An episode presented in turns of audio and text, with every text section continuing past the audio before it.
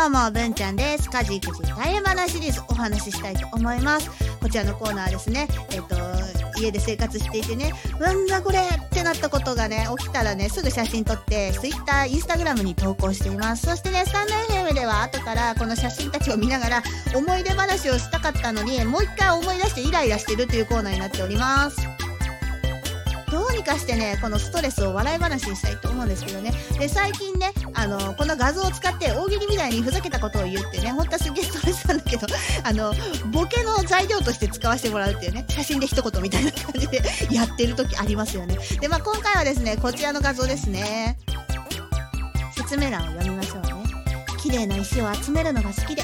お気に入りエリアに置いた石がなくなっていたんだ。そして、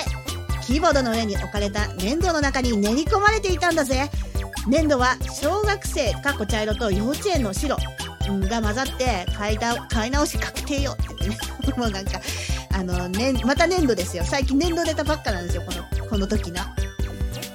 まずね私のねあの好きなもののお話をししようと思うんですけど、まあ、好きなものはあのキャラクターグッズゲームが好きなのでゲームのキャラクターグッズを揃えるのが好き。あと TM レボリューションが好き。西川貴教さんが好きであのフィギュアが目の前に置いてある。っていうのとあと一つがですね綺麗な石を集めるのが好きなんですよね。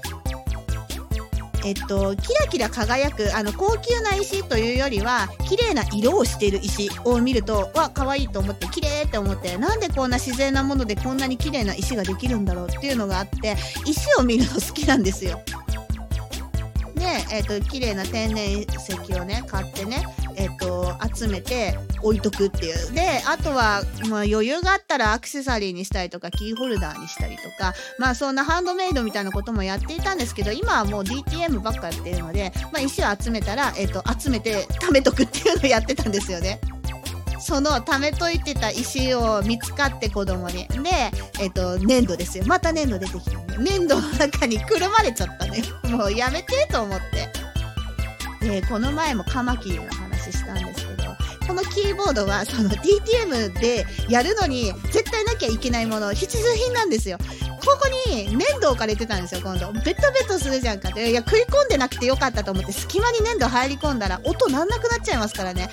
上にポンって置いてあっただけでよかったので、なんでこんなとこ粘土置くんだよって言って、粘土持ち上げたらちょっと重いんですよね。え、粘土ってこんな重たかったっけ？と思って、あの中身を裂いてみたらこれですよ。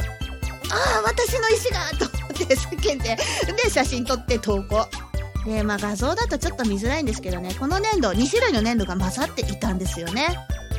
小学校で、えっ、と、お兄ちゃんたちが使う粘土は茶色いんですよ。茶色粘土支給されたんですよね。で、真っ白な粘土は一番下の4なんですね。えっ、と、幼稚園で支給された粘土真っ白なんですよね。これ2つ混ざっていたんですよね。と、石が混ざってたの。